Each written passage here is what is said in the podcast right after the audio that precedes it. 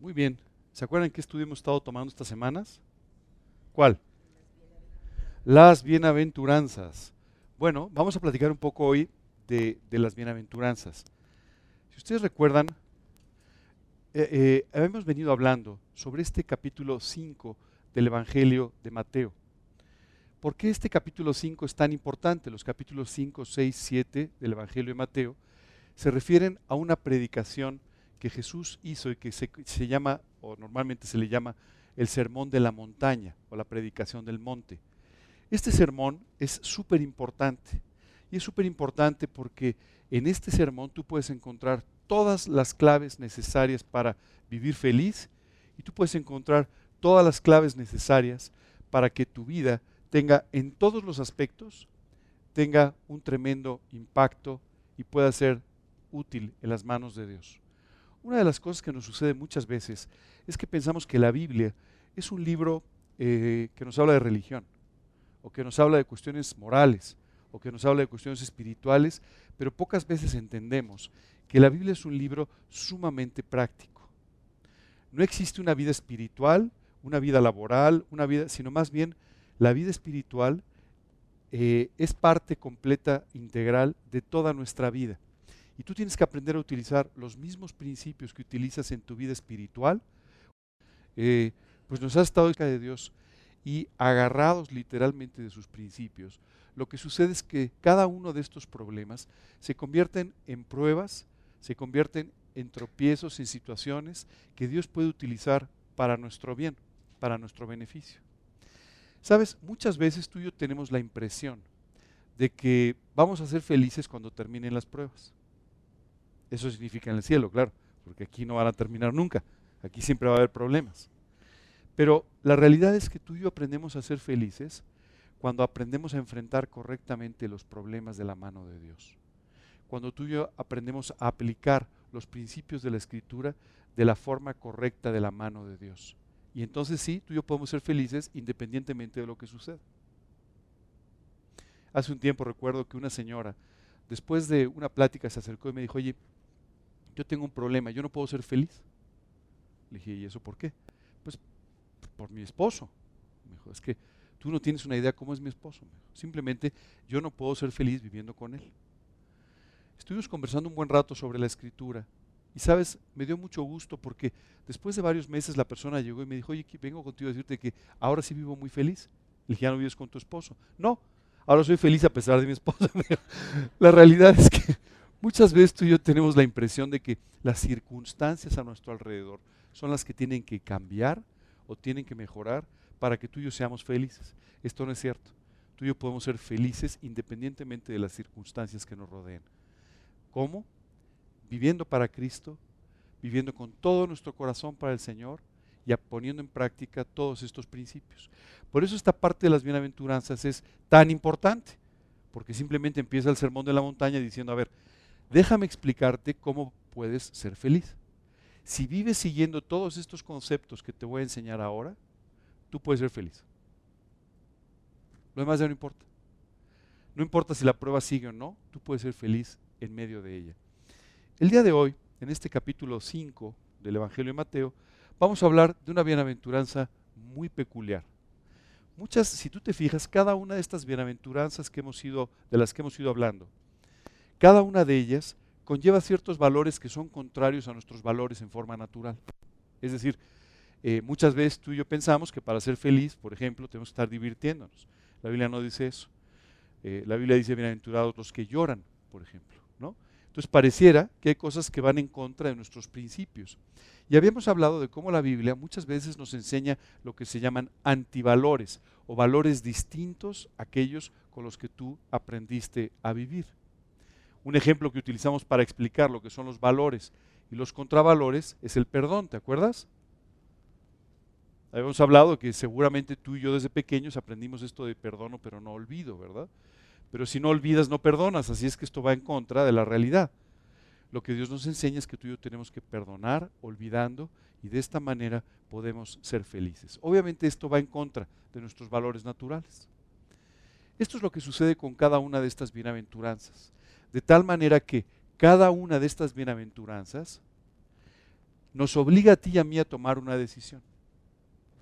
¿Vamos a seguir viviendo como siempre o vamos a cambiar nuestra manera de vivir conforme a lo que Dios dice en las bienaventuranzas para permitirle que nos haga felices? Es una decisión que tenemos que tomar.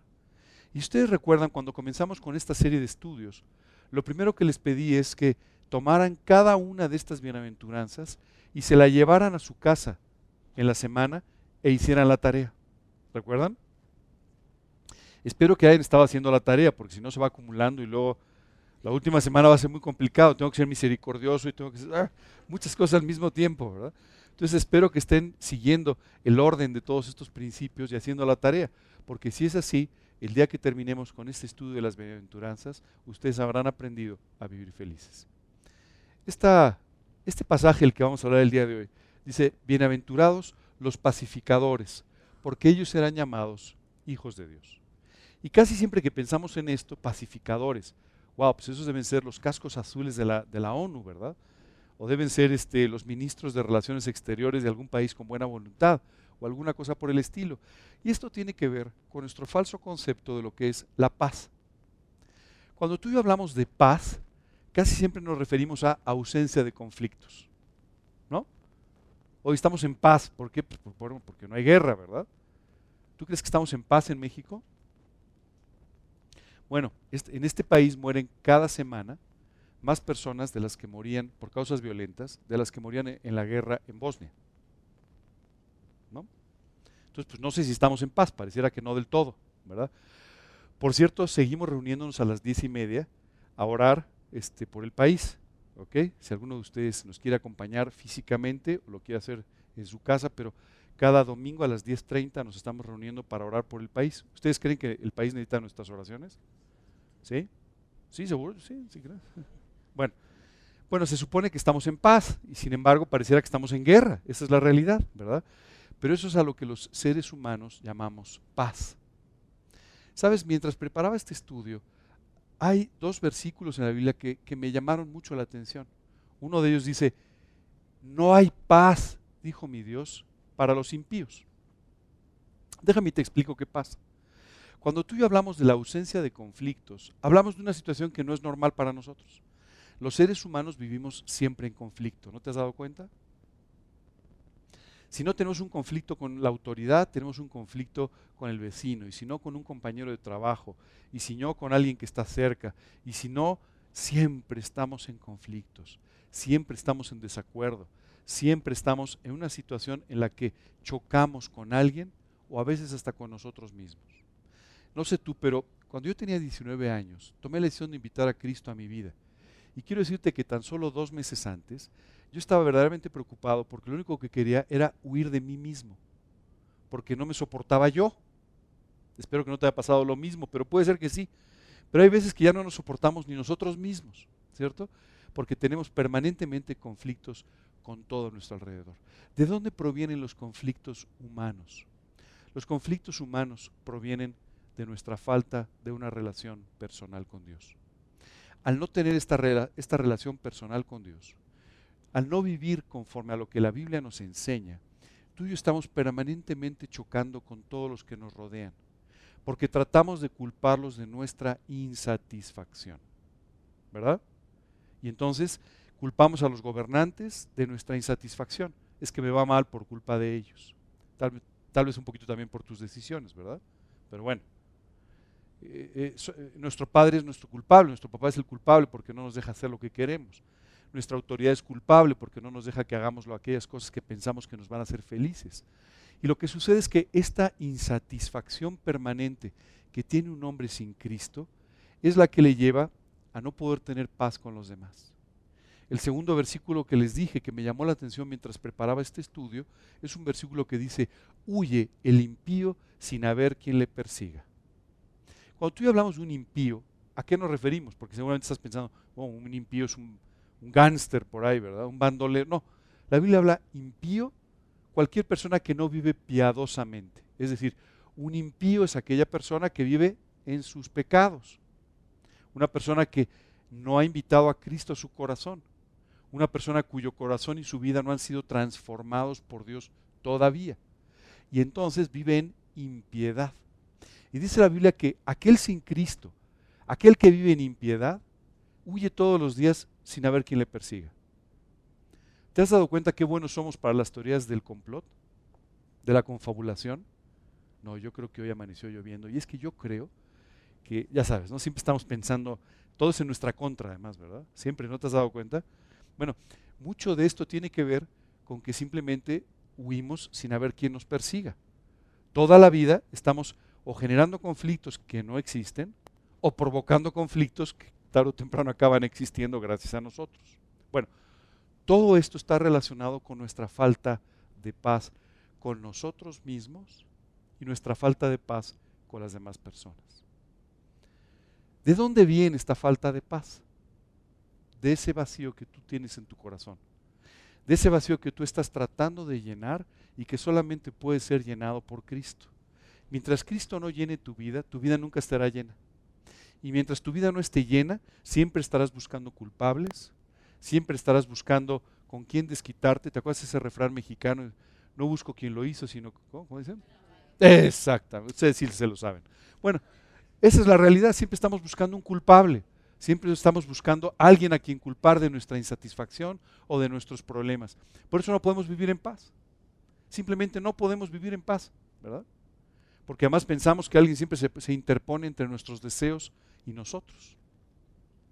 Bueno, ese es nuestro problema. Tenemos un problema de falta de paz.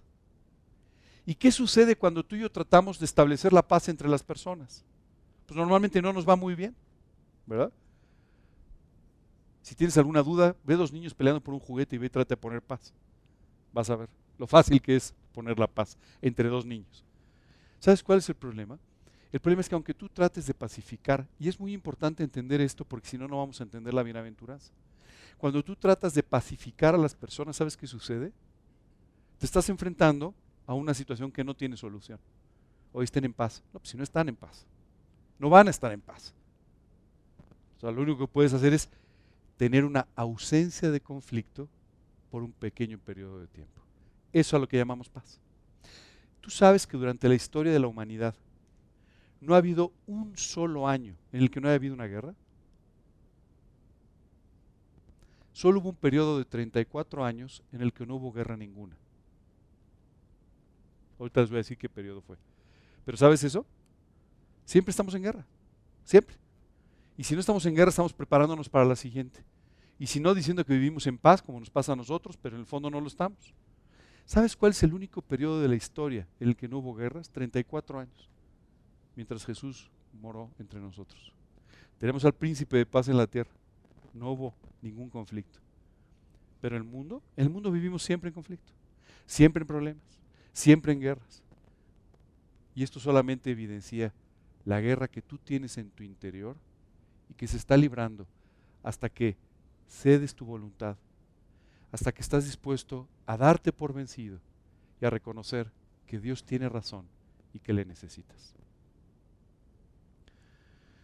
Bueno, entonces, ¿qué hacemos con los pacificadores? Parece que no es posible poner paz. Bueno, déjame explicarte otra cosa. Cuando la Biblia habla de Jesucristo, hablando de Él como el príncipe de paz, es porque justamente Jesús vino al mundo a establecer la paz. Porque tu problema de no tener paz contigo mismo y no tener paz con otras personas proviene de tu problema de no estar en paz con Dios. Al no estar en paz con Dios, no estás en paz con nadie. Por eso se genera ese vacío. ¿Cómo estar en paz con Dios? cuando tú y yo hemos transgredido su ley, cuando tú y yo hemos estado en contra de lo que Dios nos dice que debemos hacer, cuando hemos pecado una y otra y tantas veces que ni nos acordamos ya. ¿Tú recuerdas cuál fue la primera vez que mentiste en tu vida? Yo seguro que no. Hemos mentido tantas veces que ya ni nos acordamos. ¿Recuerdas la primera vez que actuaste con ira? Seguro que no, lo has hecho muchas veces. Se nos ha ido olvidando poco a poco. Bueno, ¿sabes? Tú y yo no podemos establecer la paz con Dios porque tú y yo la rompimos, porque tú y yo nos enemistamos con Dios, porque tú y yo tomamos la decisión de vivir en contra de lo que Dios quería para nuestras vidas y tomar nuestra vida en nuestras propias manos. Y Dios amándonos como nos ama, en una forma tan profunda, tomó la decisión de enviar a su Hijo Jesucristo para que Él muriera en una cruz en el Calvario y de esta manera establecer la paz entre Dios y el hombre. ¿Por qué no podía hacerse de otra manera? ¿Por qué no podíamos tú y yo simplemente portarnos un poco mejor? Hacer las cosas mejor y de esa manera salvarnos. Porque dice la Biblia que la paga del pecado es la muerte. Cuando tú y yo pecamos, literalmente morimos espiritualmente. Nuestra alma sigue viva, nuestro cuerpo sigue vivo, aquí estamos, pero espiritualmente morimos. Y dice la escritura que no podemos hacer nada para remediar esto. ¿Tú has visto alguna vez un muerto que se levante para buscar su cura? Me acabo de morir de cáncer, pero ahorita regreso, voy a resolver el problema. Es obvio que no, no podemos hacerlo. Un muerto no puede encontrar la solución para vivir.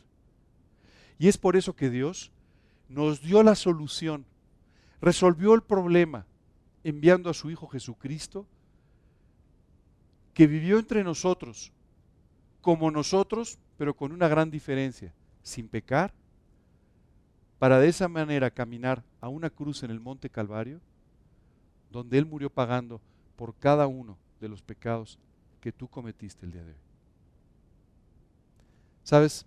Es impresionante, pero la Biblia nos dice, porque de tal manera amó Dios al mundo, que ha dado a su Hijo unigénito, para que todo aquel que en Él cree no se pierda, mas tenga vida eterna. Dios te amó de tal manera que estuvo dispuesto a mandar a su propio Hijo a la cruz del Calvario para morir de esta manera, pagando por cada uno de tus pecados. El príncipe de paz muriendo en la cruz para establecer la paz finalmente entre Dios y el hombre. Y en esa cruz Jesús pagó para que tú y yo tuviésemos paz. Paz con Dios. Para que tu vacío fuese llenado. Para que tu vida fuese justificada y redimida para hoy y por la eternidad. Y de esta manera estableció la paz entre Dios y el hombre el Hijo de paz, murió para que tú y yo tuviésemos paz en nuestros corazones y con Dios. ¿Qué es lo que sucede cuando tú y yo apropiamos ese sacrificio hecho por nuestra paz? ¿Qué sucede cuando tú y yo le pedimos a Dios que perdone nuestros pecados, que limpie nuestra vida y que nos dé una vida nueva a su lado?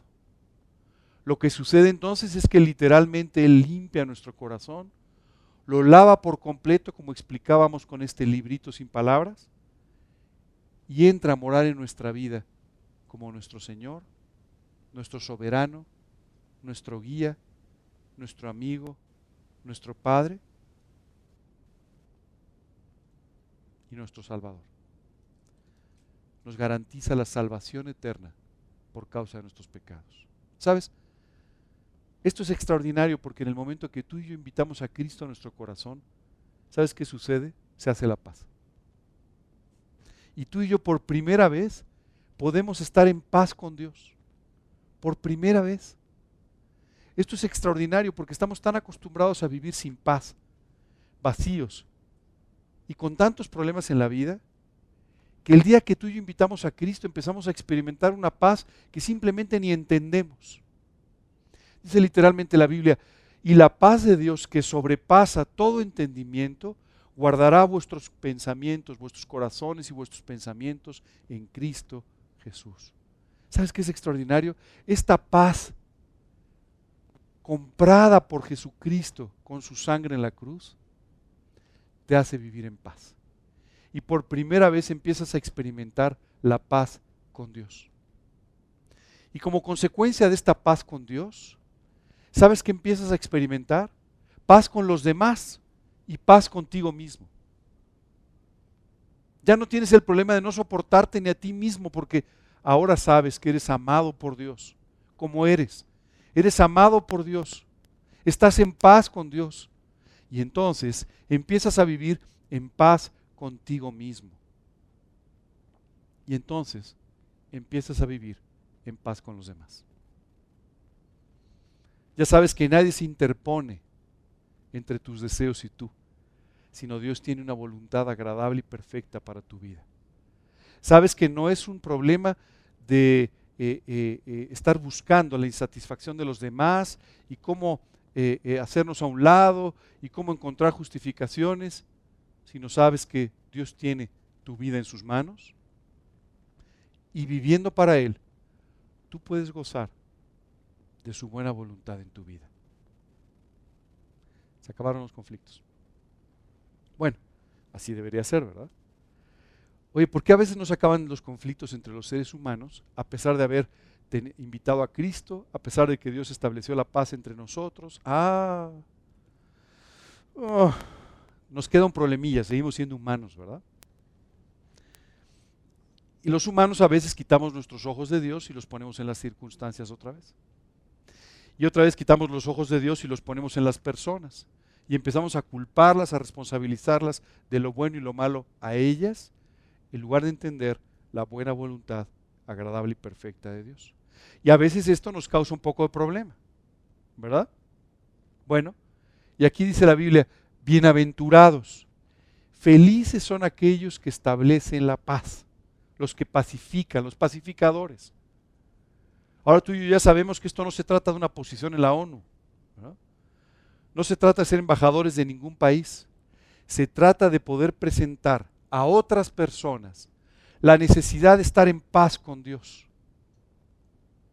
Cuando tú y yo llegamos y le decimos, oye, no vives en paz, pero te digo una cosa, Jesucristo murió en la cruz para establecer la paz contigo.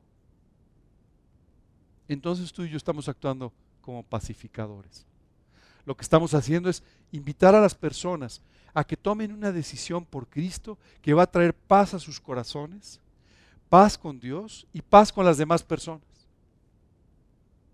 Claro, yo sé que normalmente tú y yo pensaríamos, oye, pues para hacer la paz lo que hay que hacer es entonces sentarnos y considerar el punto de vista de este y del otro y tratar entonces de mediar. No te compliques, no vas a llegar a nada. Vas a estar como los niños. Hay un refrán árabe que siempre me ha gustado mucho. Dice, el juez de los niños se ahorcó. ¿Sabes por qué? Trata de establecer la paz entre unos niños discutiendo. No hay forma. No hay forma. Y a veces tú y yo podemos estar tratando de hacer eso cuando Dios lo que nos dice es, no, no, no, no. Si la paz no depende de tus esfuerzos, la paz depende de lo que Jesucristo hizo en la cruz del Calvario. Esa sangre salvadora es la que trae la paz entre Dios y el hombre, es la que trae la paz a tu corazón, y la que te va a permitir vivir en paz con los demás. Por eso dice la Biblia, son felices, son bienaventurados aquellos que predican la paz, aquellos que están predicando la única forma en la que puedes vivir en paz, no con esfuerzos que no sirven para nada, sino con una realidad y es la sangre de Cristo. Y la sangre de Cristo es la que puede traer entonces la paz a las personas que tanto necesitan. Bienaventurados, dice, son felices los que están predicando de la paz. Son felices los que le enseñan al ser humano el camino a la paz. Y el camino a la paz solamente pasa por la cruz del Calvario. Y cuando tú y yo entonces predicamos de la cruz, nos estamos volviendo literalmente pacificadores. Y sabes, no hay nada, nada que traiga más satisfacción a tu corazón, nada que te haga sentir mejor en la vida que el estar predicando el Evangelio. Esto es extraordinario.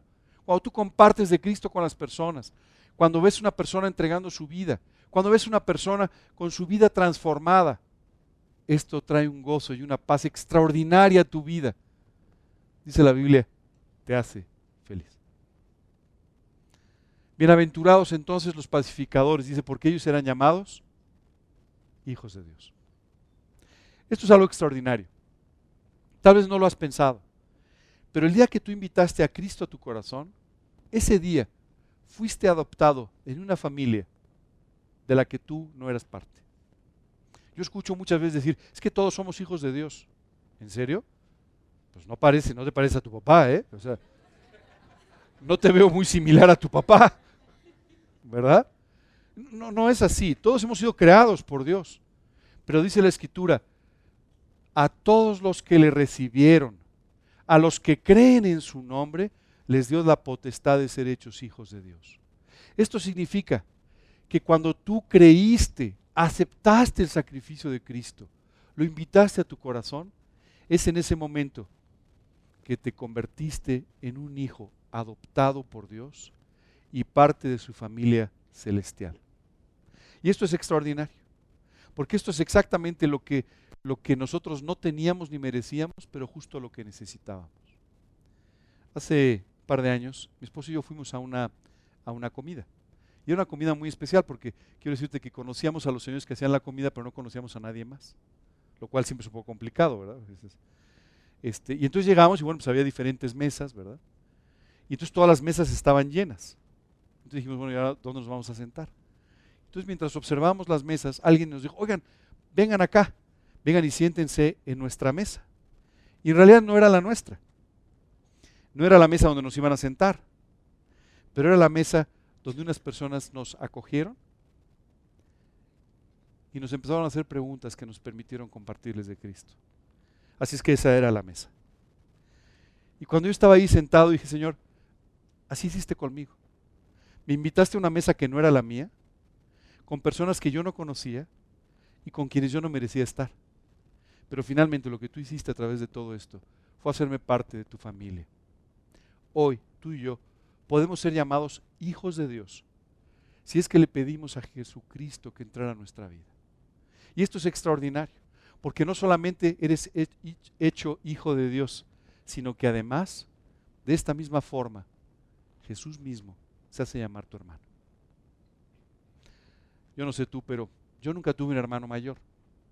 Yo siempre fui el, bueno, siempre fui el mayor, pues claro, ¿verdad? Échate un comentario. Obviamente era el hermano mayor. Sigo siéndolo. bueno, lo que te quiero decir. Eso es ser el hermano mayor, tú sabes que tiene ciertas responsabilidades, ¿verdad? Siempre te sientes un poco, bueno, pues como que tú tienes que hacerte cargo de los hermanos menores, ¿verdad? ¿Verdad que sí? Claro, siempre es el mejor de todos. Ah, es cierto. Siempre es el hermano mayor. De alguna manera deberías ser un modelo para los hermanos menores, ¿verdad? Deberías. No siempre lo somos, pero bueno, deberías serlo, ¿verdad? siempre el hermano mayor. Y sabes, siempre que pienso en esta figura conmigo, siempre digo, ay Señor, gracias de verdad, porque yo sí tengo un hermano mayor. ¿Qué hermano mayor? Una imagen extraordinaria de cómo vivir, una imagen extraordinaria de cómo afrontar cualquier aspecto de la vida, una imagen extraordinaria de cómo morir, una imagen extraordinaria de todos los valores y todos los principios que están en la escritura. Qué hermano mayor. ¿Sabes? No me lo merezco. Mi hermano sí me merece a mí, pero yo no me merezco al hermano que tengo. Esa es la verdad. ¿Sabes? Es maravilloso pensar que no solamente me sentaron en una mesa que no me correspondía, que no era mía, sino además se sentó a mi lado por decisión propia un hermano mayor extraordinario el mejor ejemplo que pudiera yo tener. El ejemplo más extraordinario de vida es el de mi hermano mayor, que además estoy seguro que como buen hermano mayor siempre estará dispuesto a ayudarme, a enseñarme y a cuidar de mi vida. Así es que esto de ser llamado hijo de Dios es auténticamente una bendición en sí misma, ¿verdad? Y es parte de esta extraordinaria bienaventuranza donde te dice, no solamente vas a ser, feliz trayendo la paz entre Dios y el hombre, vas a ser feliz viendo a las personas finalmente vivir en paz. Vas a ver a las personas finalmente vivir en paz entre ellos. Y además, como causa de todo esto, vas a ser llamado hijo de Dios. No sé tú, pero yo estoy muy orgulloso de mi apellido, pero todavía mucho más, infinitamente más, del apellido que me dieron el día que invité a Cristo a mi corazón. El día que me dijeron, ahora eres llamado Hijo de Dios, Hijo del Altísimo. Y hoy puedo ir por el mundo diciendo, yo tengo un papá que ni se imagina. Y yo tengo un hermano mayor que ya lo quisieran todos. Un padre extraordinario y un hermano extraordinario que cada día me enseña cómo vivir. Algún día yo le enseñé a mi hermano a tomar la cuchara, pero desde hace 36 años Tengo un hermano mayor que me ha enseñado prácticamente cualquier cosa de la vida y a vivir en la forma más extraordinaria. Bueno, la Biblia dice que viviendo así vas a ser feliz. Así es que esta semana te tengo una tarea especial, que te conviertas en un pacificador, que aprendas a llevar la paz a los demás. Cuando Jesús hablaba con los discípulos, les dijo una frase que por cierto ha sido un poco distorsionada, que les dijo, mi paz os dejo, mi paz os doy. Sí, pero fíjate lo que dice después, yo no la doy como el mundo la da.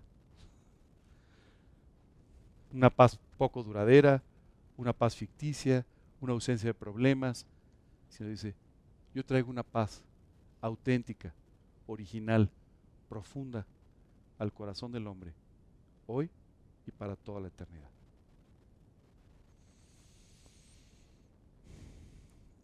La tarea entonces de esta semana es aprender a ser un pacificador y aprender a vivir disfrutando de ser un hijo de Dios. ¿Sabes? Cuando tú entiendes en qué mesa te sentaste y por qué fuiste adoptado, seguro vas a salir por todo el mundo diciendo, déjame hablar de mi padre. Déjame que te hable un poco de mi familia, porque mira, mi padre es extraordinario. Y te tengo una noticia tú también puedes ser parte de esta familia. Qué increíble mensaje, ¿no? Mi padre es extraordinario, mi hermano mayor extraordinario, y te ama de tal manera que murió por ti en la cruz para que tú también estés invitado a esta mesa a la que yo ahora me puedo sentar sin haber sido llamado.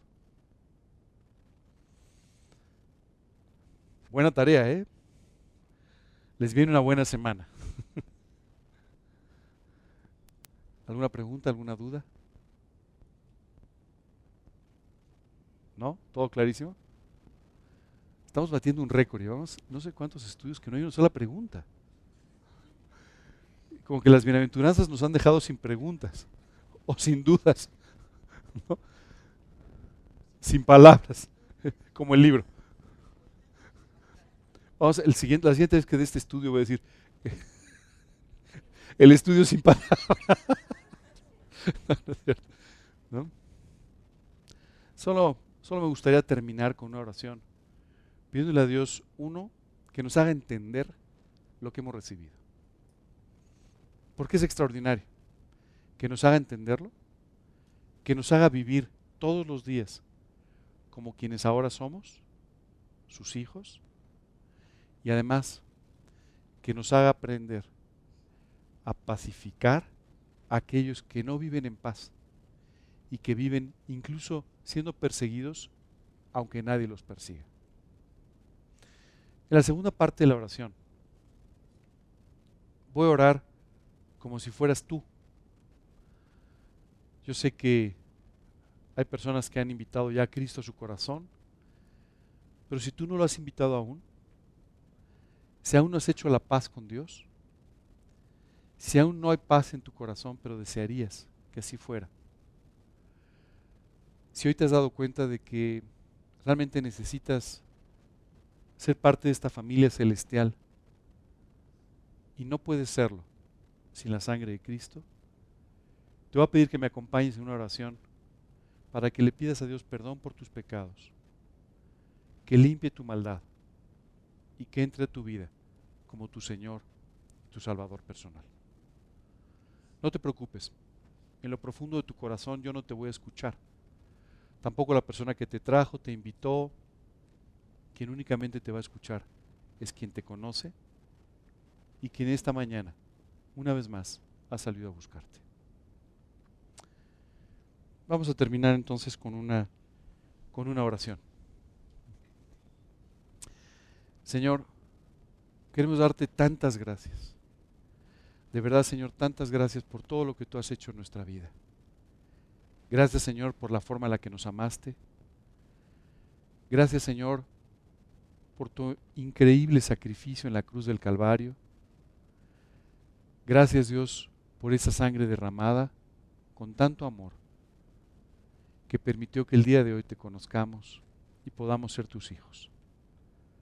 Señor, muchísimas gracias por esta vida nueva. Muchas gracias por la eternidad. Muchas gracias, Señor, por tu redención y porque hoy podemos venir delante de ti, Señor, a disfrutar de esta preciosa relación que nos has regalado. Gracias de verdad por esto. Y hoy, Señor, queremos pedirte que tú nos enseñes a llevar la paz al mundo. No en un sentido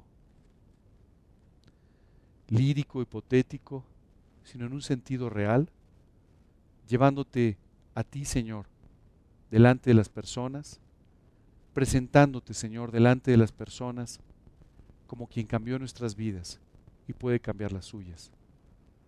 Señor, queremos pedirte en esta semana que tú nos enseñes a llevar la paz a las personas que lo necesitan. Queremos pedirte esto de una forma muy especial, Señor. Y Dios, el día de hoy, quiero pedirte que tú me perdones por cada uno de los pecados que he cometido. Señor, quiero pedirte que me perdones por todos los pecados que recuerdo y por todos los pecados que he olvidado. Quiero pedirte, Señor, que limpies mi corazón de toda maldad y te quiero pedir que entres a Él como mi Señor y Salvador personal. Que la sangre de Jesús en la cruz limpie mi vida, limpie mi corazón y me dé una eternidad contigo, a tu lado, en el cielo. Te pido, Dios, que tú guíes mi vida a partir de hoy, que llenes mi vacío y que me des una cercanía y una relación contigo a través de la cual me puedas guiar. Y te quiero pedir, Señor, todo esto confiando únicamente en lo que Jesús hizo por mí en la cruz, en su sangre. Y te lo pido en su nombre y para su gloria. Amén.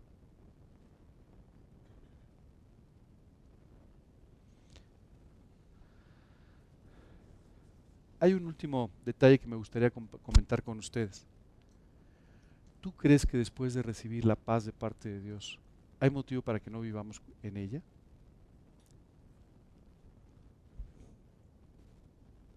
Ya que no hay preguntas, me la hice yo solo, pero... Oye, ¿y cuando dos personas que conocen a Cristo no están en paz?